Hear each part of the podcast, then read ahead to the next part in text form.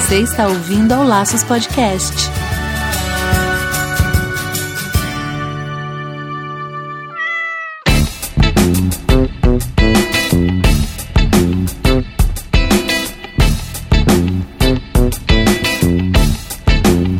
Olá, sejam todos bem-vindos ao Laços número 29. Aqui é o Andy Bittar. E eu sou Marina Arinelli e aqui no Laços que vamos falar tudo sobre o seu animal. 15 dias se passaram e estamos aqui novamente para a gente falar sobre um assunto importante, principalmente para aquelas pessoas que estão com os animais internados. É verdade, Wendy. Algumas clínicas apresentam atendimento 24 horas, mas nem sempre o veterinário fica totalmente do lado do animal. Às vezes é só uma monitorização, o enfermeiro que fica, então a gente vai conversar bastante sobre isso. Então a gente vai falar um pouco sobre a importância da vigilância 24 horas com o veterinário e qual é a real função desse serviço para as clínicas, para os pacientes e os proprietários dos animais, né? Fica com a gente, mas antes vamos lá para os recadinhos da semana e a gente já volta.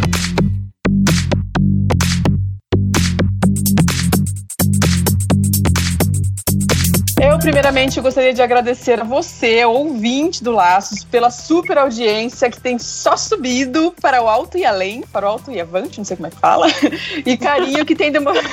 e o carinho que vocês têm demonstrado aqui pra gente, né? Realmente muito gratificante sentir essa que a gente está fazendo a diferença, que está fazendo um trabalho importante aí na, na vida de vocês. Aê, a gente tá só subindo. Também estou super feliz. E aliás, eu convido você que está ouvindo Laços agora para acessar lá o nosso site, que é www.laçospodcast.com.br e deixa um comentário pra gente que a gente vai ler aqui no próximo programa. Isso mesmo. Então manda aí sua crítica, seu elogio, sua sugestão, até mesmo uma dúvida que você pode ter que a gente quer interagir com vocês, hein? Além disso, se você quer ter os episódios do Laço no seu celular gratuitamente e você tem iPhone, basta você ir lá no aplicativo chamado Podcast e na parte de busca você digita Laços Podcast, adiciona ele, pronto. Todo novo episódio você será avisado. Mas se você tem um Android, então baixa o aplicativo Podcast Addict e faz o mesmo esquema. Clique em busca, digita Laços e aperta em adicionar. Com isso você tem os episódios assim que eles forem para o ar.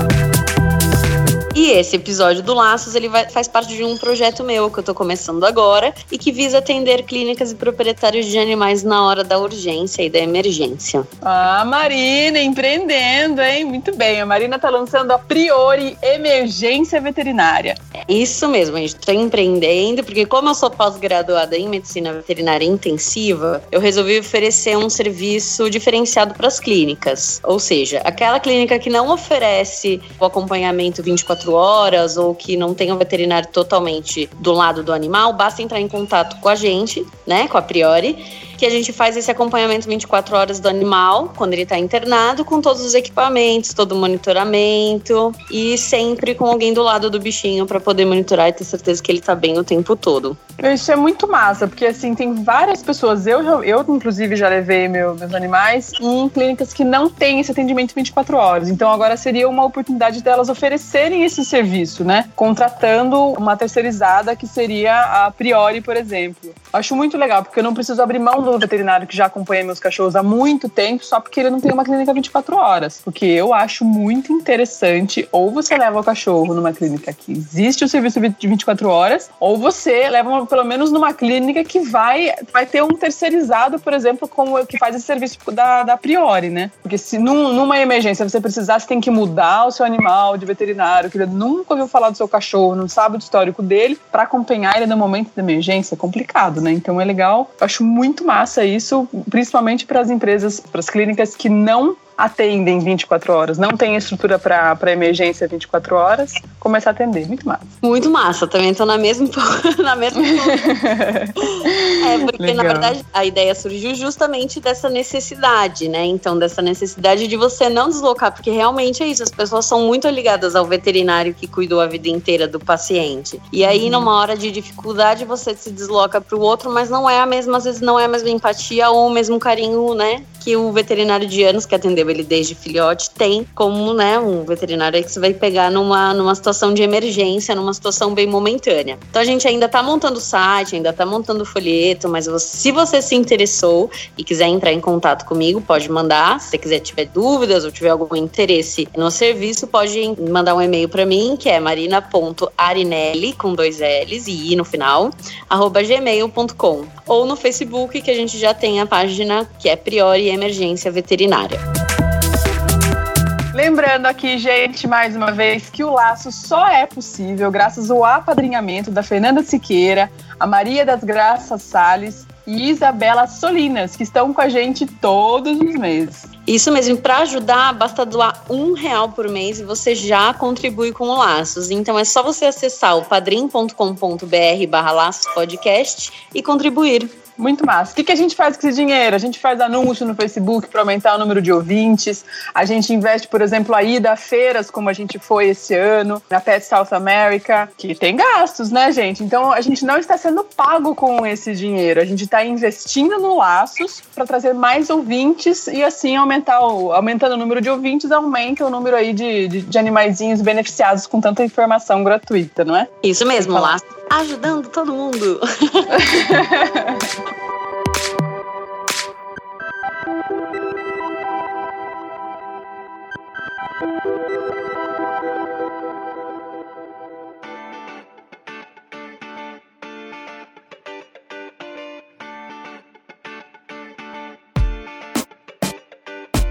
Vamos então começar o nosso bate-papo. Marina, explica pra gente como identificar uma emergência veterinária. O que, que é emergência? Meu cachorro tossiu. É uma emergência veterinária? Não, é uma emergência. Coceira? Não, é uma emergência veterinária.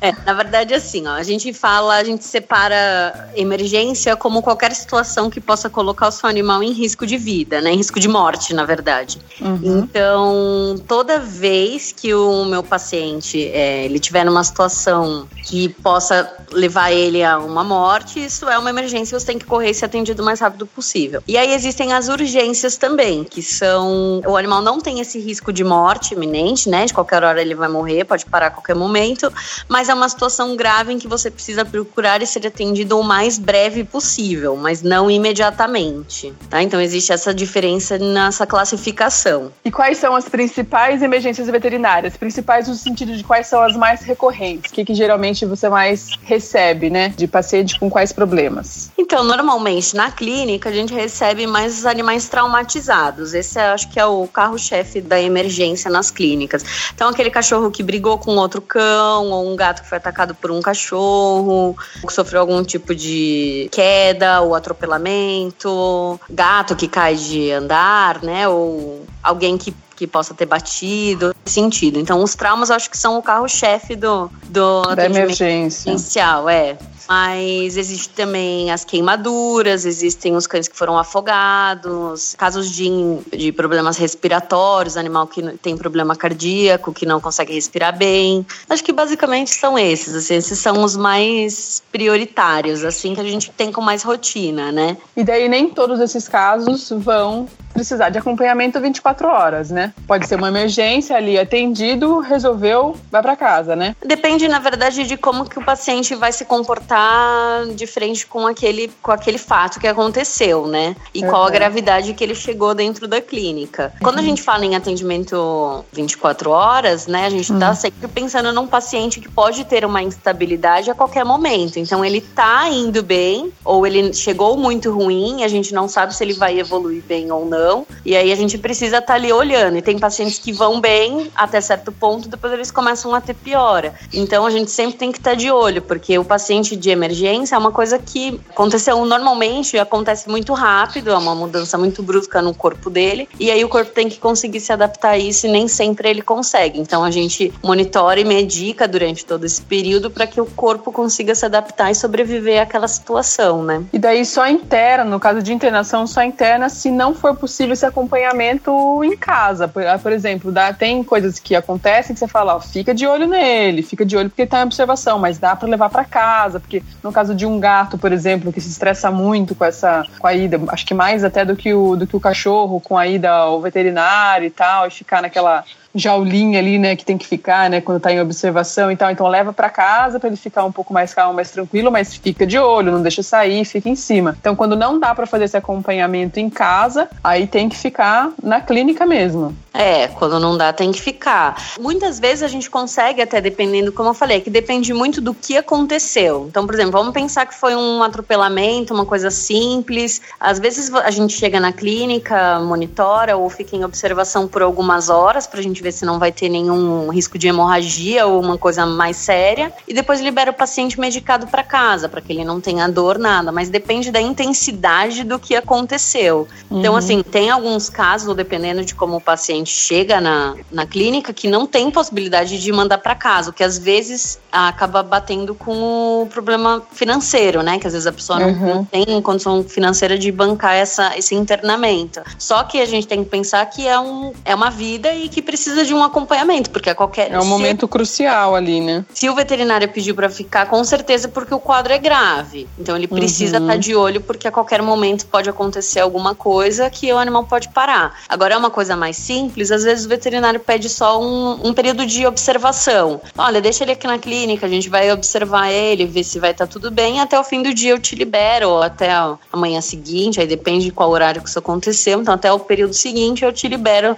que vai estar tudo bem, mas é muito variável. Normalmente, como a emergência ela põe uma situação de risco de morte, então a gente acaba normalmente internando, dificilmente os casos que a gente não interna. Para ter esse período de acompanhamento mesmo que é importante, né? É, sim, porque assim, a, a gente tem que estar tá sempre atento e que a emergência, ou por exemplo, nem tudo que eu vejo por fora tá tão bem dentro quanto está fora, né? Porque às vezes ah, você. já peguei, por exemplo, gatos que foram atacados por cães e que você olha por fora não tem um furo não tem nada. Mas por dentro você tem uma, uma lesão assim muito massiva, hemorragia interna. Então às vezes você olha e fala: "Ah, acho que não aconteceu nada, tá tudo bem", mas internamente tem muita coisa acontecendo. Então toda vez que acontecer uma situação dessa, o ideal é que você leve pelo menos para uma avaliação veterinária, para ele ter certeza de que não tem nada nada mais acontecendo com esse animal e que assim, nossa, mas estava tão bem e de repente morreu. Não, na verdade não estava tão bem. Estava ruim porque internamente estava tudo danificado, né? Sim, sim. E, e, daí como que funciona isso lá nos bastidores? Vamos supor, eu deixei meu cachorro, ele tá convulsionando porque tem um problema, sei lá, de diabetes, tô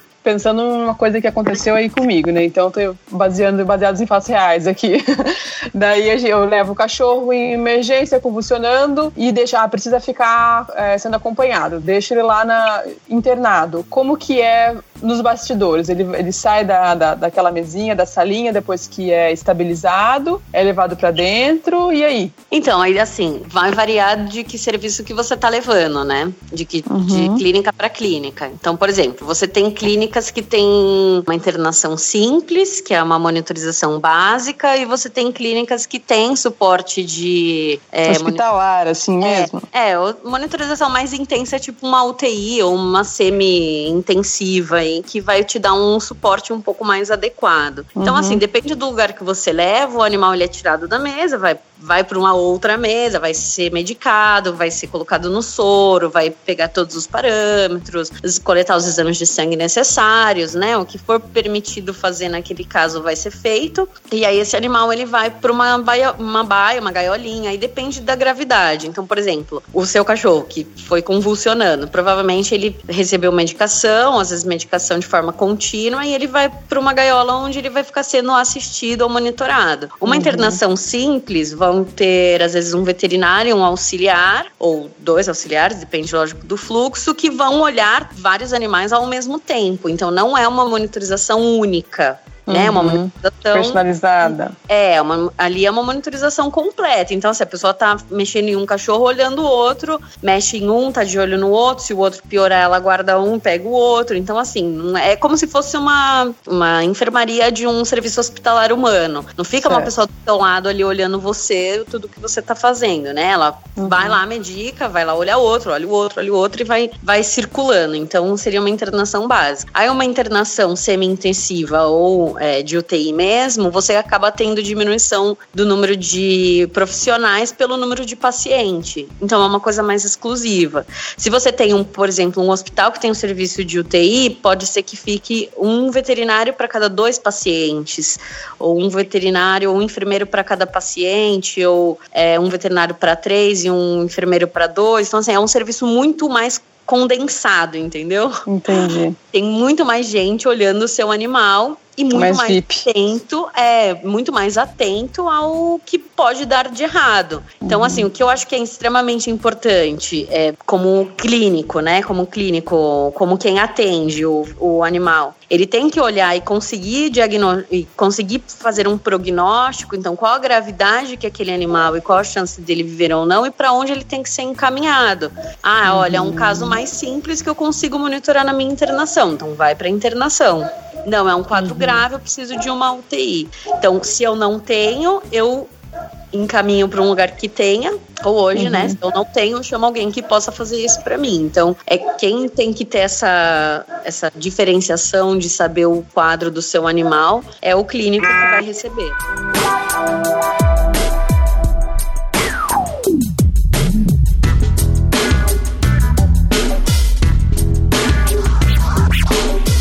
Então, mas se eu estiver desesperada e eu me oferecer para ficar olhando meu animal, eu quero ficar sentado do lado dele, olhando ele, eu tenho essa disponibilidade de fazer isso. E se precisar de alguma coisa, eu grito: socorro, está acontecendo tal coisa. Facilitaria a vida dos veterinários, não? Não!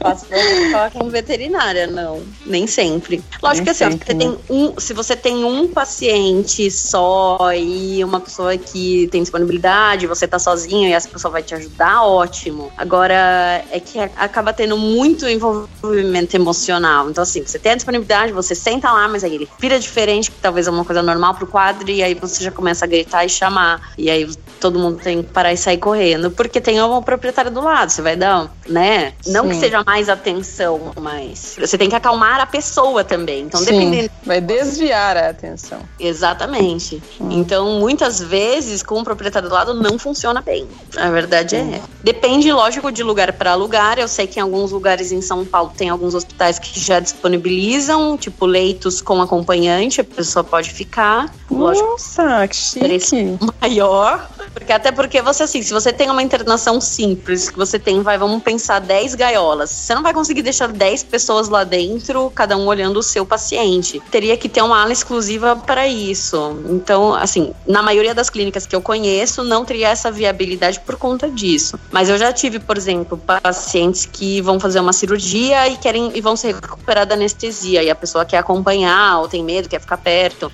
Eu já disponibilizei às vezes uma sala num dia que estava mais tranquilo e a pessoa ficou na sala com o paciente até ele acordar 100%. Mas dependendo da emergência, a pessoa do lado acaba mais atrapalhando do que ajudando, porque entra o um envolvimento físico e aí acaba entrando o estresse do veterinário em querer salvar, né? Entra todo, acho que um lado psicológico que atrapalha, né? Que você começa uhum. a sobrecarregar demais. E aí a gente começa sozinho, às vezes a gente pensa melhor e raciocina melhor, porque não tem aquela pessoa que você tem que acalmar é. também. E aí fica. Sim, é mais um trabalho, né? É, é. É. E também eu acho que se eu tivesse meu, meu cachorro, meu gato internado, eu não gostaria que tivesse uma pessoa estranha lá do lado dele, não. Vai que ele se mete a fazer alguma coisa errada, né? Não é? Pode deixar alguém que deixe numa salinha só proprietário e aquele animal específico. Não vai se meter com o bicho dos outros. É, exatamente. Hum. Então, então tem tudo. Então são muitas não é... nisso. É, exatamente. Então tem todo um, um porquê do protocolo que, que, vem sido, que vem sido seguido, né? Não é porque o veterinário não quer que você veja alguma coisa de errado que ele tá fazendo e tal. Tem todo um estudo, todo um porquê, todo um histórico aí de vida de, de, de clínica, né? Que é assim que foi montado dessa forma que assim é a melhor maneira. Existem as exceções, como a Marina falou, existem clínicas que já trabalham com isso, como ela falou em São Paulo também, eh, devem ser hospitais mesmo, né? Clínicas chiquérrimas, imaginam, mas provavelmente uma coisa bem assim, um quartinho para um e para outro, uma coisa bem VIP mesmo, né? É, com certeza. Existe. E essa coisa é legal você falar assim de protocolos, porque muitas vezes o que acontece, e se a gente for pensar, acontece na medicina humana também, se você leva uma pessoa em emergência, muitas vezes o paciente ele é levado para dentro e aí depois alguém vem conversar com você, até porque você vai fazer Isso. a parte prática de assinar os papéis, de dar os dados, de falar o que aconteceu. Então tem toda essa preocupação de você separar, porque as coisas precisam meio que acontecer tudo, tudo ao mesmo tempo, tanto a parte burocrática quanto o atendimento do animal. Uhum. E a, a, situação de emergência às vezes exige que você, para pegar a veia, por exemplo, mais de uma vez, que você uhum. faz às vezes uma massagem cardíaca que você vai apertar o animal, e aí às vezes um leigo acaba se chocando com aquela situação e pode difamar de uma forma também diferente. Sim. Ah, ele furou às vezes para pegar a veia, mas um animal em emergência que às vezes não tem pressão suficiente, às vezes você fura mais de uma vez. Porque então, some a veia. É, exatamente. Então, às vezes até por uma intenção de proteção à, à clínica, ao estabelecimento, né? Tem que ser feito o protocolo direitinho, tem que levar para dentro, tem que separar em um momento, depois vai ser juntado, vocês vão se ver de novo, logo após a estabilização do paciente, né? Cada lugar, lógico, que tem o seu protocolo individual, né? Também a gente fala isso de uma maneira meio que geral, mas uhum. cada lugar atende de uma maneira, né, também. E tem essa questão do, do estímulo também, né? Que eu lembro que isso aconteceu também nessa ocasião aí da convulsão, que eu queria muito ficar com ele, porque ele estava passando, ele não tinha passado a convulsão, e ele queria que o médico, o veterinário, falou que eu poderia ir embora e que o cachorro ficaria em observação. E eu não queria largar ele lá, eu queria que saísse só quando acabasse a convulsão. Daí ele explicou para mim que seria interessante eu ir embora, porque o fato de eu estar ali fazendo carinho e conversando com o cachorro, por mais que eu estivesse extremamente nervosa, eu estava com uma voz calma tentando acalmá-lo ali, mas eu estava nervosa e é lógico que ele sente. Então ele falou que seria interessante que eu saísse para ele ficar quietinho, para ficar no escuro, sem estímulos de luz, sem estímulos de mão, de tato, de, de ouvir, né? Ouvir a minha voz e tal, que isso poderia excitá-lo, mas ainda seria melhor para ele, para ele se acalmar, né? Não, sim, com certeza. Porque porque, por mais assim, os animais, eles têm uma ligação muito grande com o proprietário, né? E assim, uhum. no seu caso foi uma convulsão, realmente a convulsão tem que ter um ambiente mais calmo possível. Então, tá certo, a gente tem que deixar o animal mais tranquilo para tentar evitar é, novas crises, né? Mas até mesmo, por exemplo, numa situação de emergência, às vezes o cachorro, ele primeiro que ele sente o seu nervosismo, né? Então você tá Sim. lá falando calma, mas a sua energia tá nervosa, tá ansiosa, tá, é. né? Então isso ele vai captar também. Ou uma outra situação de emergência que o animal chega, ele vai querer, às vezes, demonstrar uma melhora para você, ele vai querer se esforçar e às vezes um esforço além do que ele precisa fazer. Então, é uhum. naquele momento, ele precisa, às vezes, repousar, receber a medicação e todo o atendimento. E não ficar, assim, querendo ficar com você, pular para ficar com você, ou se esforçar para te mostrar que ele tá bem, pra, né, pra, pra tentar acalmar às vezes. E aí isso acaba atrapalhando também um pouco o próprio organismo a conseguir conseguir se equilibrar, porque a gente precisa de tempo para que isso passe, né? É bem delicado, às vezes não é má educação do veterinário pedir para que você saia. tá certo, não é uma má vontade nem nada disso. E Marina, estagiário é legal? É legal no sentido de não onde é necessariamente é legal pela lei, mas é ok deixar um, um, estagiário ficar olhando o animal durante a noite? Por exemplo, tem clínicas que tem o veterinário responsável e tem estagiários que trabalham no, no, no auxílio ali, né, do, da, da toda a, todo o funcionamento da clínica, mas de noite, 24 horas, tem que ficar um, um veterinário mesmo, né? É, alguém tem que ficar. Perante a lei, na verdade, acho que em 2011 ou 2012 2012 lançou uma lei, o conselho lançou uma resolução que ele começou a mudar um pouco os parâmetros da clínica e é obrigatório. Na verdade, se você oferece o serviço de internação, você tem que ter alguém que acompanhe este animal e, no caso, tem que ser um médico veterinário, porque é o único que é capacitado legalmente a medicar e atender o paciente, né? Nenhum estagiário e nenhum enfermeiro, por lei, ele é permitido fazer, às vezes, até medicação, né? E a gente também não usa o termo enfermeira, a gente usa o termo auxiliar veterinário, então não é a mesma coisa. Uhum. É, então, obrigatoriamente, você tem que ter alguém que esteja junto com o paciente durante todo o tempo. Não necessariamente a clínica precisa ser 24 horas e fazer atendimento noturno, mas uma vez que você oferece a internação durante a noite, você precisa ter alguém que esteja próximo ao animal olhando ele. Então, legalmente, isso é possível. Se você, por exemplo, não, a minha clínica não é 24 horas, eu não tenho ninguém que durma. O correto é falar: olha, fulano de tal, minha clínica não é 24 horas, eu não durmo com os pacientes, então eu vou liberar ele para casa. Então, nesse caso, ele dorme em casa e retorna no outro dia de manhã, se a doença dele permitir. Se a doença não permitir, aí tem que ou encaminhar para algum lugar que faça o serviço noturno ou chamar alguém que possa ficar durante a noite com esse paciente. Que daí seria esse serviço que você está trabalhando agora. Isso, é, o meu essa, serviço. Essa prestação de serviço. É, a minha empresa ela vai prestar esse serviço, ela oferece esse acompanhamento noturno. Não necessariamente é só o noturno, é o acompanhamento do paciente grave, seja qualquer hora que ele precise, porque às vezes no meio de uma internação simples, vamos pensar que a gente tem um, uma clínica que seja bastante movimentada, que tenha muitos animais, mas que chegue um paciente grave. E mesmo ao longo do dia não vai ter uma pessoa que faça o acompanhamento único daquele animal, né? A empresa também faz esse serviço de oferecer esse serviço mesmo ao longo do dia.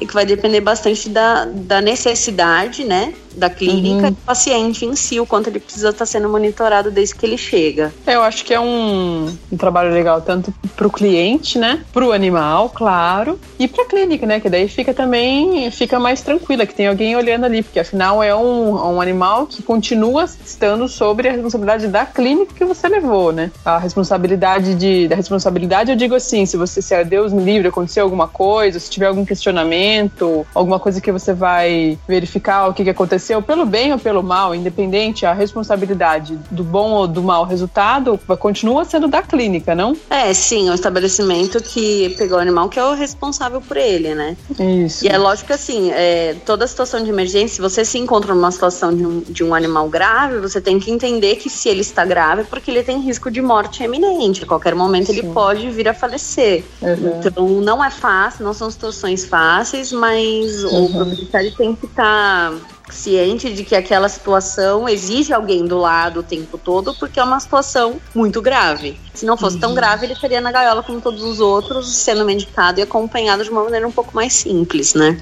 Sim, sim.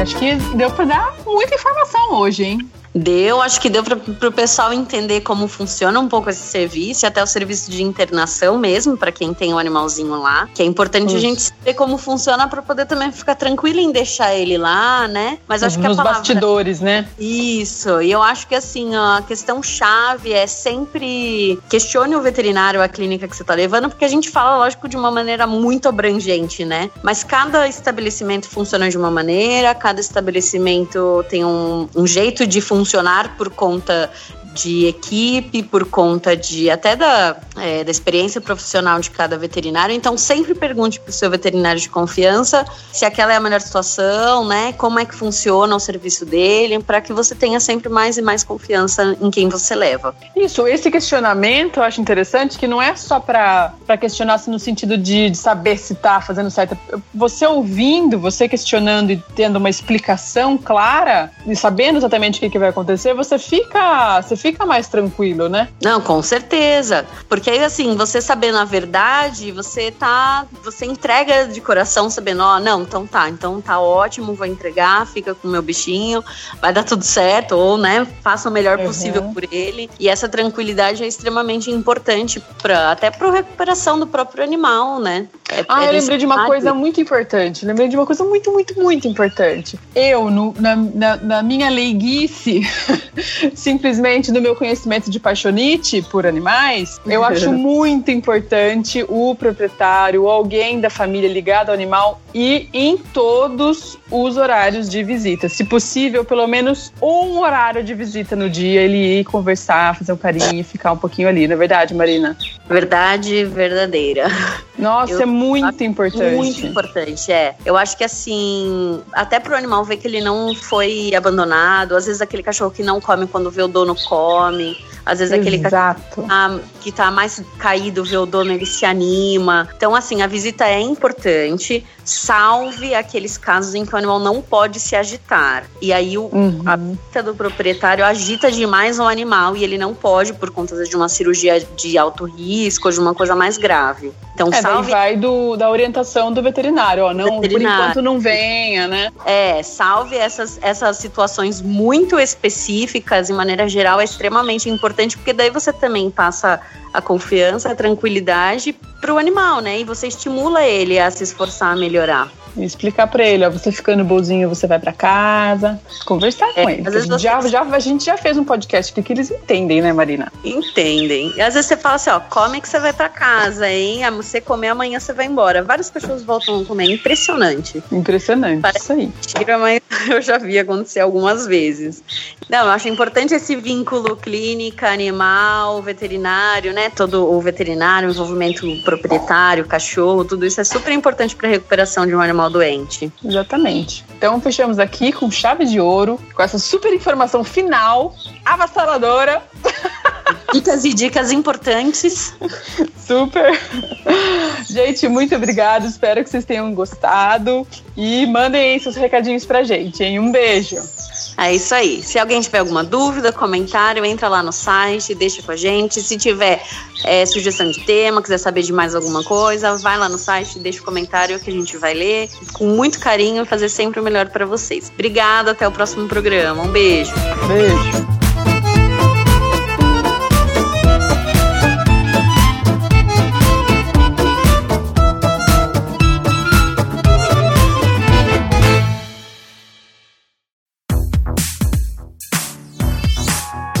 Podcast foi editado pela Isso Aí Design. Tudo isso é forma com função. É design estratégico. É isso aí.